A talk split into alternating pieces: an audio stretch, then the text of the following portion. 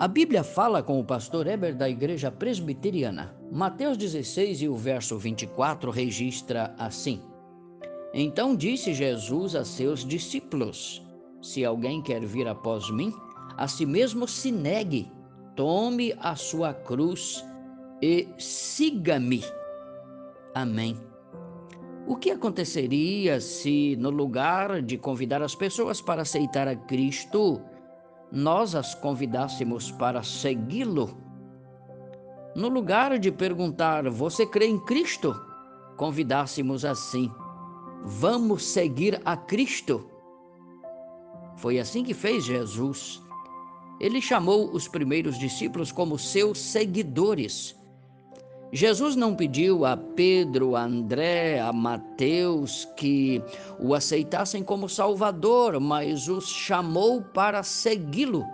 Em Mateus 8, verso 19, registra a confissão de um escriba, dizendo: Senhor, seguir-te-ei para onde fores. Mateus 19, verso 27, Pedro também confessou: Tudo nós deixamos ó Senhor, e te seguimos.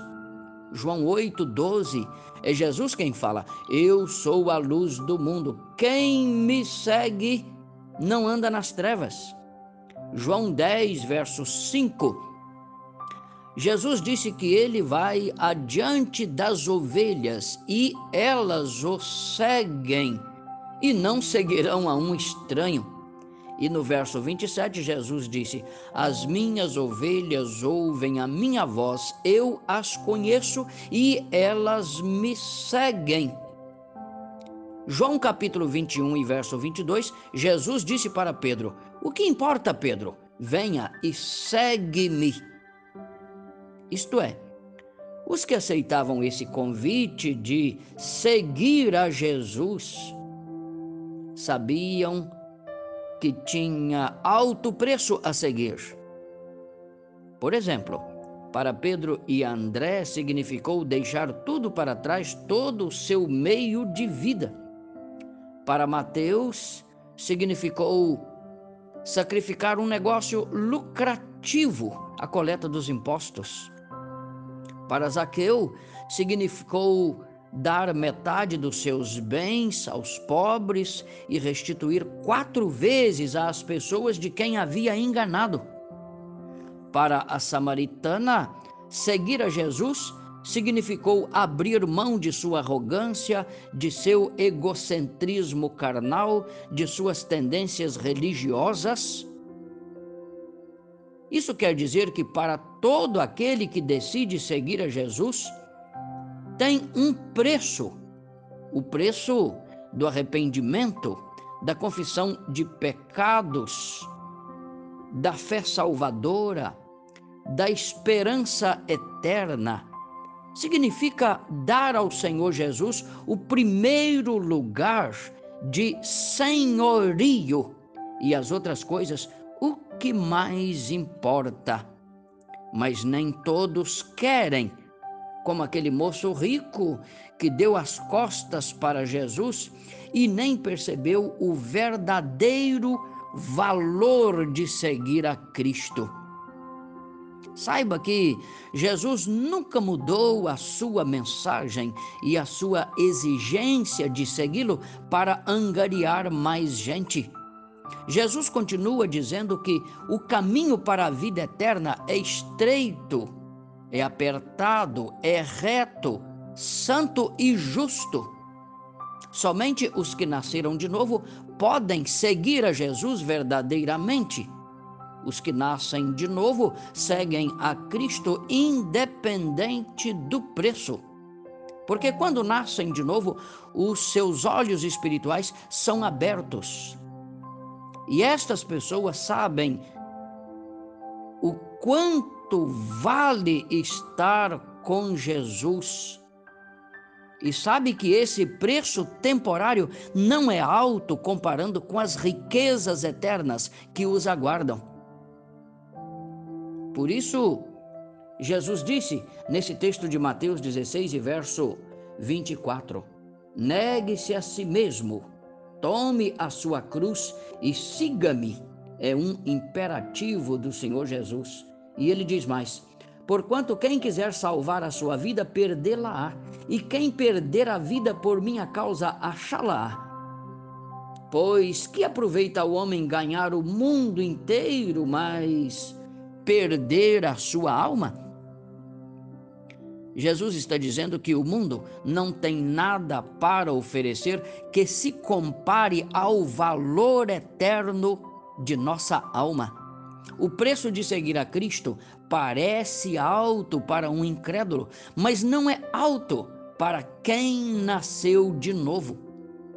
Todo que nasceu de novo toma sua cruz e segue com gratidão na alma. Não se importa em perder a própria vida por amor a Cristo, pois o reino de Deus é pérolas de grande valor, que valem mais, infinitamente mais do que tudo que se pode adquirir nesta terra.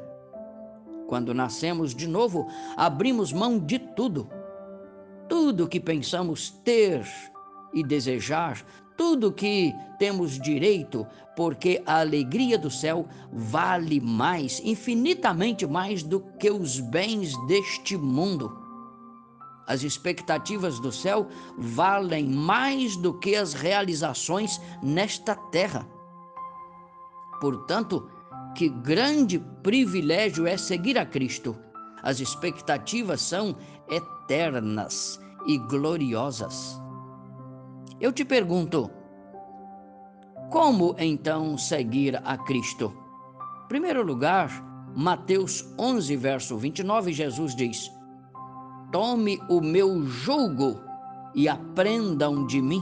Dois aspectos aqui nesse texto. O primeiro é tomar o jugo, que significa andar junto com ele, nos ligarmos a ele como no jugo se amarra os bois que se unem no mesmo trabalho, no mesmo esforço e no mesmo objetivo. Jesus nos reveste de poder de tal forma que seguimos juntos e realizamos a vontade dele. Sem ele, nunca conseguiremos. Em segundo lugar, Jesus diz de aprender dele, aprendei de mim, disse Jesus. Isso é básico para todo aquele que crê nele, nasceu de novo. Todo cristão verdadeiro deseja aprender de Jesus. Seguir a Cristo nunca pode ser em terreno estranho. Portanto, Ele está do nosso lado e precisamos nos mover passo a passo junto dele, conforme a Sua palavra. Mas infelizmente, para muitos, Jesus é a última coisa para aprender. E aprendemos muita coisa e todo dia.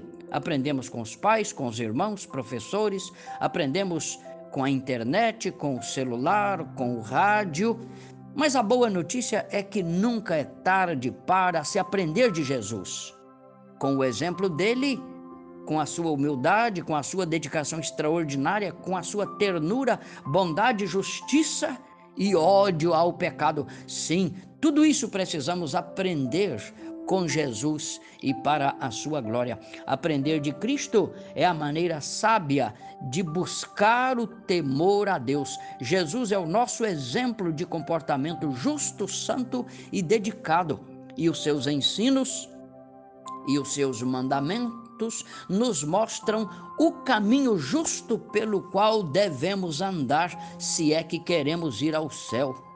Sim, as verdades do Evangelho, proferidas e proclamadas pelo Senhor Jesus, nos liberta do cativeiro do pecado e nos torna famintos e sedentos por Sua justiça e por Sua vontade. Amém. Venha a Cristo Busque a Jesus, abra o teu coração, a tua mente, a tua alma para Ele e peça que Ele venha ao seu encontro, iluminando seus passos e te guiando no caminho dele, que é o caminho do céu e o caminho da salvação. Venha conosco na Igreja Presbiteriana e queremos te ajudá-lo nesse maior objetivo, nesta maior necessidade de tua alma e do teu futuro, do teu destino eterno com Deus. Deus o abençoe. Tenha um ótimo dia. Amém.